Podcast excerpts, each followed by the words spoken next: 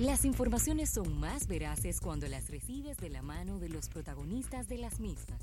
Aquí te informarás de primera mano. Bien, soltamos el bumper de primera mano, pero no es de primera mano porque estamos con Giselle Castillo en este día y qué bueno recibirla. ¿Cómo estás, Giselle? Bien, ¿cómo están los negociadores en la radio? Ah, muy bien. Eh, muy bien, muy bien estamos aquí ¿Qué? tratando de, de negociar. En este último tramo del año, que siempre se calienta, pero que al mismo tiempo también es un, es un tramo, es un, una- un tramo del año como, como raro. Porque como- Como que se calienta pero se enfría. Para alguna cosa se Sí, calienta, porque para hay muchas empresas que en esta temporada no están eh, recibiendo muchas propuestas, ya se les terminó el presupuesto, ya todo lo del año lo, tenía, lo tienen comprometido, ya lo que están haciendo es armando su plan de colocación y de su presupuesto del año 2019 sí. pero siempre es el trimestre en donde más se invierte en el ámbito publicitario, donde más promociones hay. Por ahí viene ya Black Friday, después viene Halloween primero. eh, Halloween Black primero, Friday. Black Friday, después viene. Navidad, después vienen los Reyes, después viene Thanksgiving. Bueno, eh, está bien, Sí, bien eh, dinámico. bien activo y bien dinámico este, Sí. esta etapa del año. Ahí te escuché, Ravelo, hablando de Trump. Tú sabes que a mí me dicen que yo defiendo a Trump. Ah, Entonces te escuché, encontré ciertas afinidades y creo que realmente eh, hay un punto de equilibrio entre lo que tú opinas y lo que yo opino de Trump con Sí. respecto a sus decisiones y a la manera en la que gobierna. Me parece coherente con todo y que digamos que medio loco. El loco ha resultado ser más cuerdo que muchos. Ay, Dios mío, sí. Yo lo que digo, yo creo que él, él representa el sentir de mucha gente en los Estados Unidos. Y Es eso, un tema de Por forma. algo está ahí. y eso no, no nos podemos llamar engaño. Ese es, si, si nos vamos a Europa, nos vamos a Latinoamérica, si nos vamos a Asia, nos vamos a dar cuenta de que hay mucha sim- similitud entre el modelo del Trump y el modelo de muchos liderazgos Sí. internacionales. Así que es- estamos viviendo un momento. Tú me preguntas si me agrada, yo te diría que no. Pero, pero no es un asunto de gusto, es cada país escoge Claro. lo que lo representa en un momento determinado. ¿Mm? Es correcto. Sí. Bueno, señores, y hoy vamos a hablar de persuasión. Persuasión. Wow. Quise traer el tema. Tú sabes que eh, últimamente he estado haciendo unas guías que las tengo en online, las guías de marca Claro. personal. Cuando a mí me tocó trabajar ese proyecto, yo tuve que hacerlo yo, primero, obviamente. Y entonces hay una parte que invita a que las personas llamen a cinco otras personas Sí. y les pregunten que cómo le percibe. Y yo hice ese ejercicio y a mí la gente me decía que yo era muy persuasiva.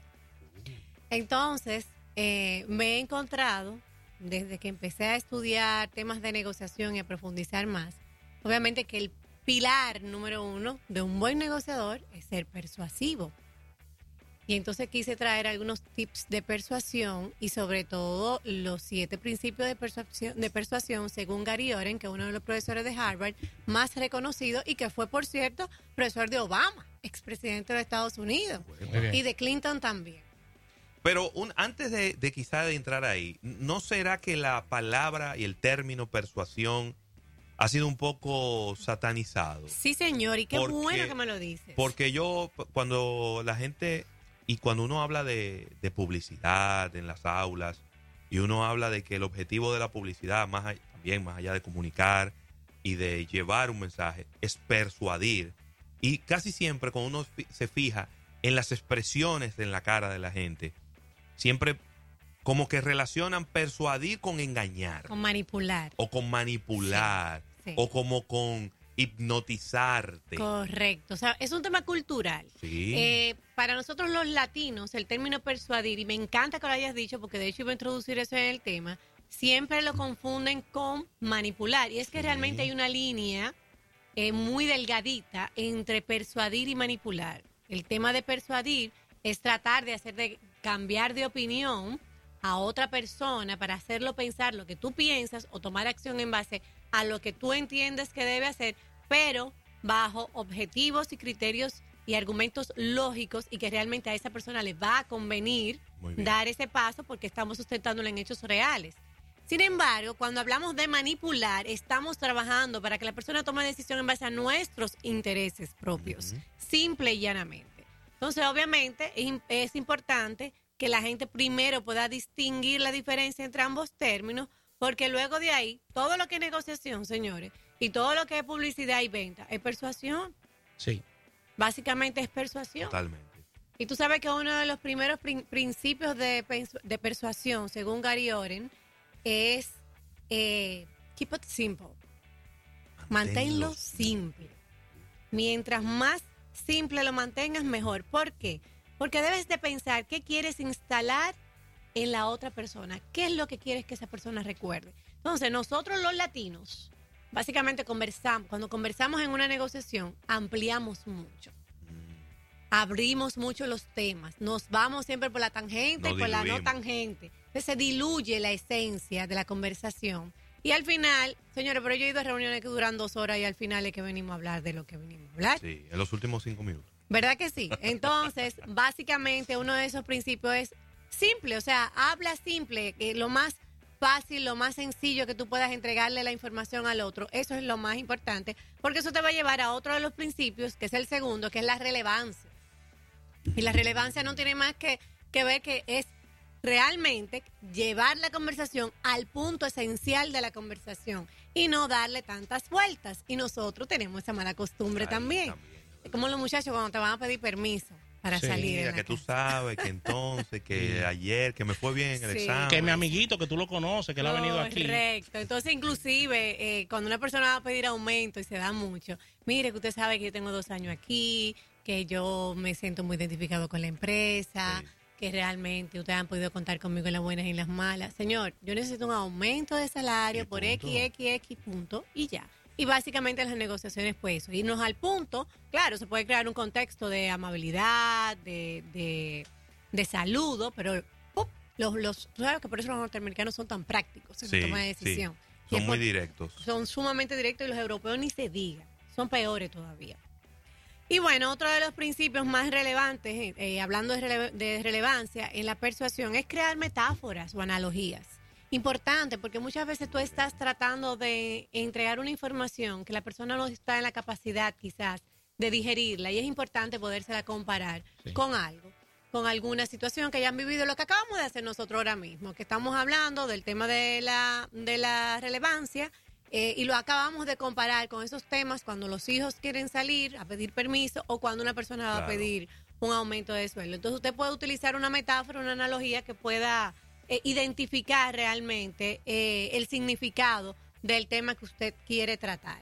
Esta analogía, eh, eh, Giselle, Sí, eh, pudiera, pudiera estar basada en, en temas de competencia, porque muchas veces estamos en, en trámites de negociación con, con dueños de empresas, con directores de, de áreas, donde hay una compañía que tiene una marca, que tiene 6, 7, 8 años trabajando con esta y tú deseas también que la tuya sea, sea aprobada dentro de, dentro de la organización. ¿Cómo, cómo funcionaría ahí eh, eh, esa parte? En, me estás hablando básicamente de benchmarking.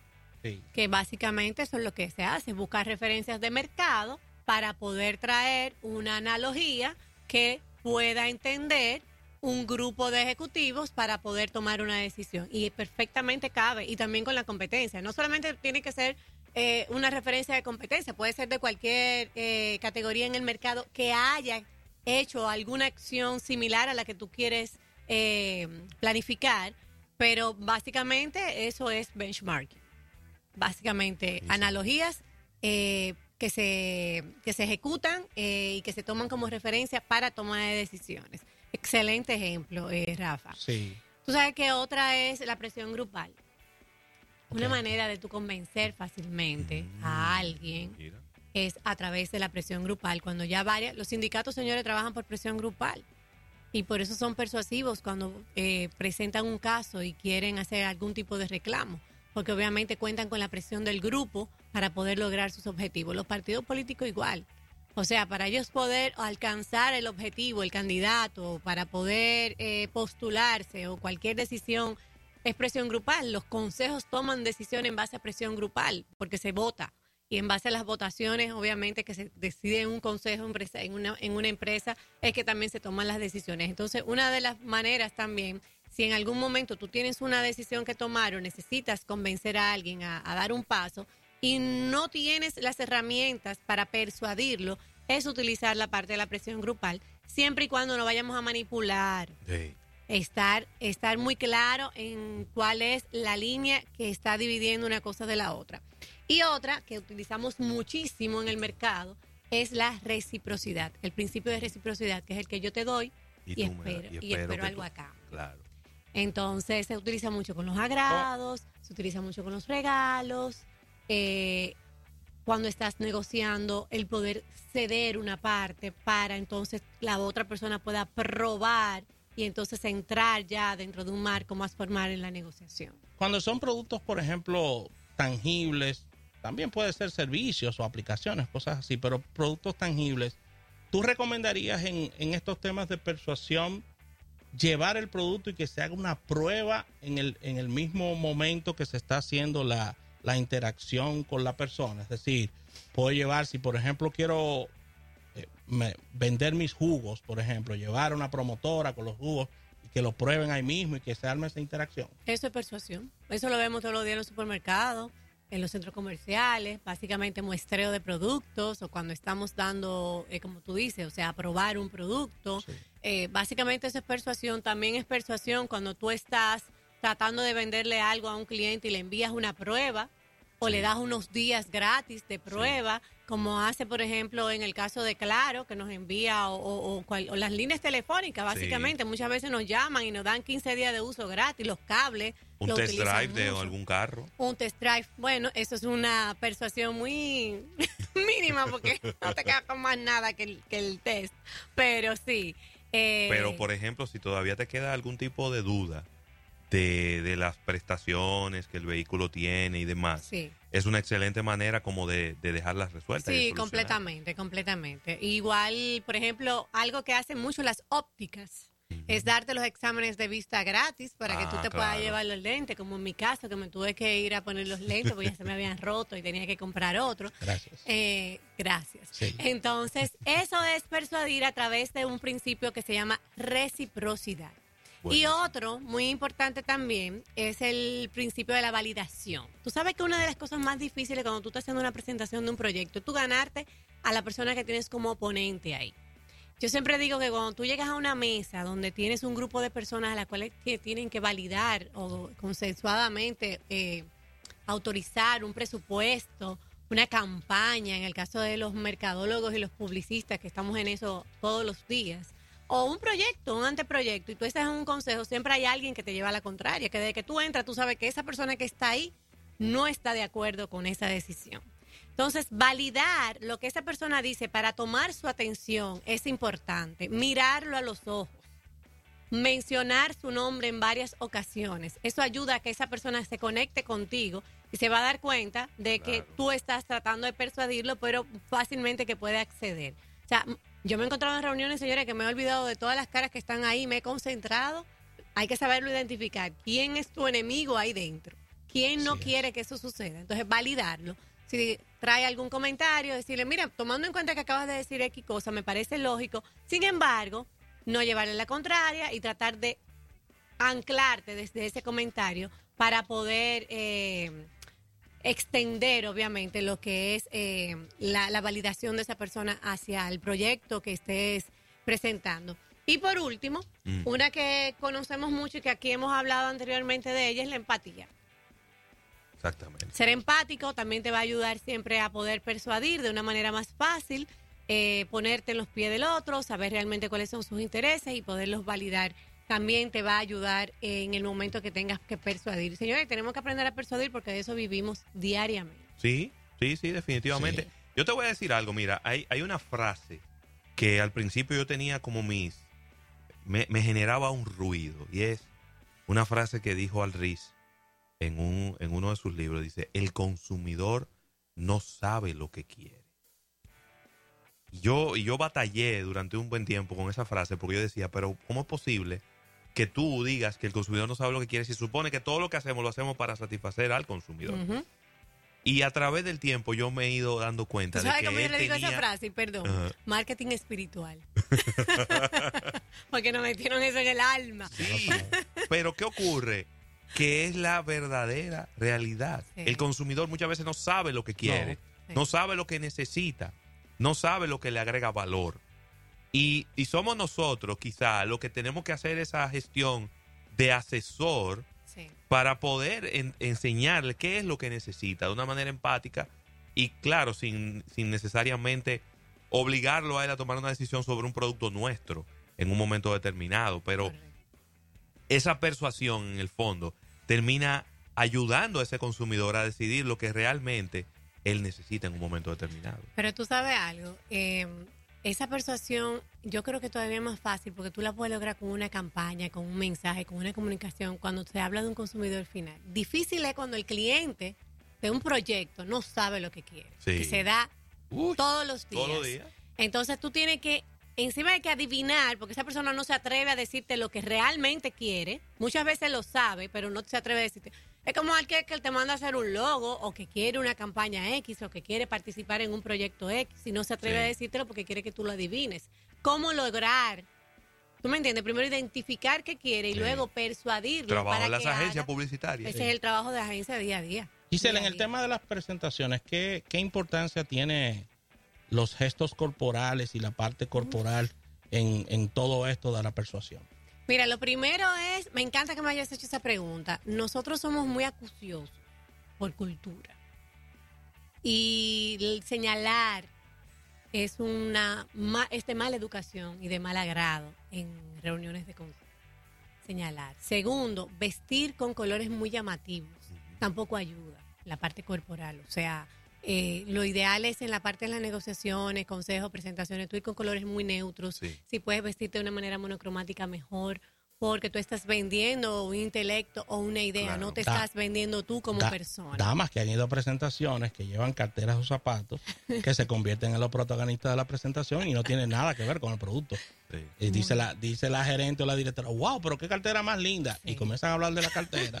y por ahí y, se va la y conversación. por ahí se va la conversación y tu Exacto. producto pasa a un segundo Sí. plano. Y ni fue simple ni fue relevante. Y otra cosa importante en la, en la parte corporal es la conexión visual. Es importante hacer contacto visual siempre con todas las personas que están llegadas a la, al- a la reunión, al evento en sí. Por eso tú sabes cuando estamos hablando de una audiencia muy grande, eh, recomiendan los eh, expertos en oratoria que busquemos tres puntos dentro de la audiencia y miremos a los tres puntos. Si tenemos una audiencia que podemos manejar, pues podemos mirar a todos los puntos que estén ahí. Si es una audiencia de 6, 10, 12 personas. Claro.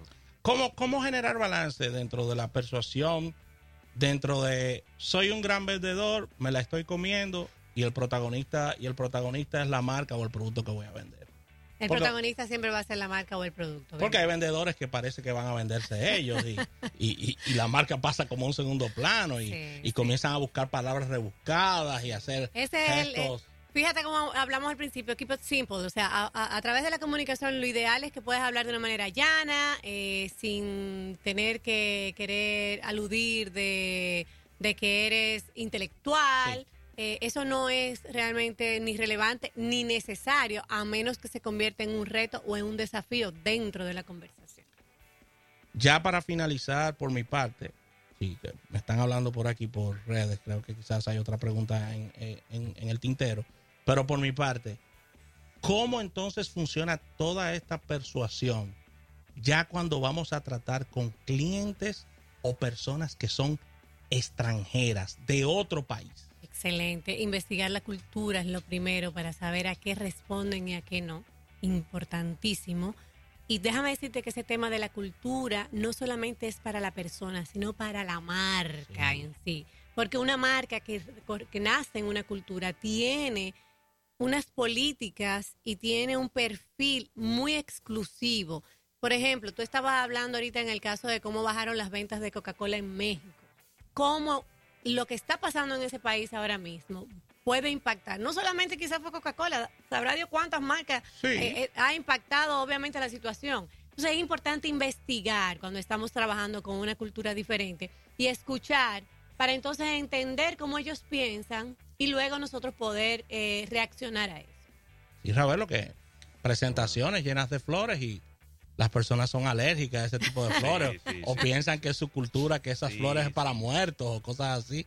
O sea, Hay se han dado mucha- muchas se han dado muchas cosas, Hay, abuelo. hay muchas anécdotas con ese tema, ¿Eh? sobre todo Y los rasgos culturales son muy fuertes en la toma de decisión. señor. gente, gente que van a, a, por ejemplo, a- al- almuerzos de Sí, negocio. claro. y no ha llegado la comida, ya llevan tres tragos abajo. Ah, sí. Sí. Y, y el de enfrente, y tú no quieres, pero bébete un trago, no, que yo, yo no tomo. Porque hay culturas en las que hasta que no se cierra el negocio, No se no toma se toma. bebida. No se toma Entonces tomamos un trago para celebrar que cerramos el negocio. Correcto. Y, y entonces si usted no conoce ese tipo de detalles, ahí usted la se, se está complicando innecesariamente. Y el vocabulario, déjame decirte que también hay que cuidarlo mucho. En España hay términos que no se pueden, que son dominicanos que no se pueden mencionar. Y hay que tener mucho cuidado. Y aunque te lo puedan perdonar por un tema de que no perteneces a la cultura, puedes pasar un momento muy Claro. desagradable. No, y ya. y- Dependiendo de qué hables. y una vez, una vez suficiente. Sí. Ya, que, que todas las veces vamos a seguir. Claro, claro. Y si, por ejemplo, en la presentación el dueño de la empresa, eh, propietario, dice Licey campeón, y quien está presentando es de las águilas, ¿qué, qué, qué, Le va a pasar lo que me pasó a mí ¿Qué? por no investigar. Qué qué- qué tú- qué tú complicado. recomiendas, qué tú recomiendas en esos casos, Giselle? Bueno, yo creo que simplemente yo voy a recomendar siempre que no hablen ni de pelota, ni de política, ni de religión, que es lo recomendable las- eh, éticamente en los negocios. Sí, porque si, por ejemplo, en tu presentación un, un- tu producto tiene azul y ve varios productos juntos, puede ser que el, el dueño de la empresa diga Licey campeón, o si es amarillo, águila. Entonces el vendedor quizás no le guste eso, ponga cara de que, de que, de que, de que le están mentando la Si madre. es el dueño de la empresa y el que va a comprar, dice, tranquilo, cállese Tranquilito. y guarde su fanatismo. Pero a sí, usted no haga ningún tipo de referencia Por política ni deportiva, por favor. Y religiosa tampoco. Mira, me preguntan, eh, Giselle, sobre el tema de cómo persuadir, en el caso de las damas, en el tema de que de la vestimenta a la hora de presentaciones, ese tipo de cosas. Neutro, mira, las mujeres para presentaciones negro y blanco son los colores, los mejores colores. Si vas a combinar colores que sean negro y blanco preferiblemente o azul marino y blanco. Si no puedes ir de negro completo, azul marino o blanco. Básicamente colores neutros o gris, dependiendo a quién le quede bien el gris. Yo me pongo algo gris y me veo gris completa, Sí. pero son los colores básicos para negociación, a menos que ya estés familiarizada con la empresa y la empresa, por ejemplo, eh, por su marca tenga colores como rojo, verde, entonces pudieras utilizar uno de esos colores para poder producir algo de empatía hacia los colores de la marca. Hay gente que entiende que cuando va por primera vez a una empresa, debe ponerse los colores de la empresa, de que para sentirse identificado, tengan Ujú. mucho cuidado con eso, porque el que está del otro lado no es tonto, y si usted no hace buen uso de la coherencia entre el color que usted está colocándose y, y la marca, usted puede también meter la pata bastante hondo. ¿Cómo yo sé en los temas de persuasión de que está pasando mucho tiempo o el tiempo es muy corto? Es decir, el timing en, en, en persuasión. O sea, cuando yo sé que el tiempo es el que corresponde, el que va. Manejo del tiempo, excelente. Cinco minutos máximo. Lo que tú no pudiste, lo que, eh, si tú no pudiste convencer a una persona en cinco minutos, ya no lo vas a Bien. convencer.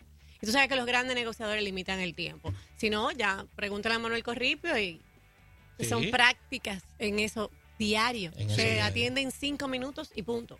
No, y empresarios, empresarios que te dicen, si no lo entiendo en 10 minutos, no, no, entendí, Correcto. no, pero entendí bueno, nada. Correcto. Está demasiado complicado. Y las reuniones se limitan a 20, media hora, reuniones de consejo. Hay empresas que tú llegas y se va una mañana, un día entero en una reunión de consejo y no se toman decisiones, no hay reuniones efectivas, porque entre ellos no tienen una comunicación efectiva, fluida, y entre ellos mismos no se saben persuadir. Importantísimo tomar eso en cuenta. Muy bien. Así que, de verdad, Giselle, gracias por tu presencia en este día. ¿Dónde te podemos encontrar?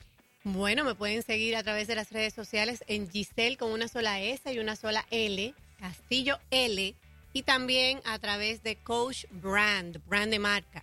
Ahí me pueden encontrar. Estamos a la orden a través de las redes sociales. Excelente, Ravelo. Así que un placer inmenso haber compartido contigo, Giselle, en este día. La próxima semana te tendremos... Desde, desde Argentina, Desde desde Buenos Argentina, Aires. Desde Buenos Aires, che. Desde la ciudad porteña. ¿Qué tenemos Aires. por allá, Giselle? Allá tenemos el Festival El Ojo Iberoamérica. Vamos a estar presentes con un workshop de 45 minutos. El arte de vender tu marca, se llama el workshop, dedicado a todo el gremio de marketing y publicidad. Y bueno, vamos a estar reportando incidencias desde allá para almuerzo de negocios y todos nuestros ¿Cuándo es el workshop negociadores. El mío es el 31, el primer día. Es el Ah, primer día del miércoles. festival, sí, el mismo miércoles a las 2 de la tarde. Es una hora que mucha gente se encuentra como rara, pero allá es muy normal que utilicen ese horario para los workshops. Yo siempre lo vi en el festival y la verdad que va muy acorde porque hacen un break a la una y entonces la gente no se va muy lejos y se queda cerca y entonces la sala de workshops está cerca de donde la gente almuerza, entonces la gente entra de una vez y se Ah. te llena rápido el workshop. Qué bien. Sí. Buenísimo. Muy bien. Bueno, éxitos por allá. Qué bueno que te estarás Gracias. pues representando la República Dominicana allá en este El Ojo de Iberoamérica. Muy bien, al retorno venimos con innovación al instante. Esto es almuerzo de negocios hasta las 3. Recuerden que tendremos a Víctor de Champs también dentro de un ratito hablándonos de show business, marketing del Y entretenimiento. de su cumpleaños. Así es.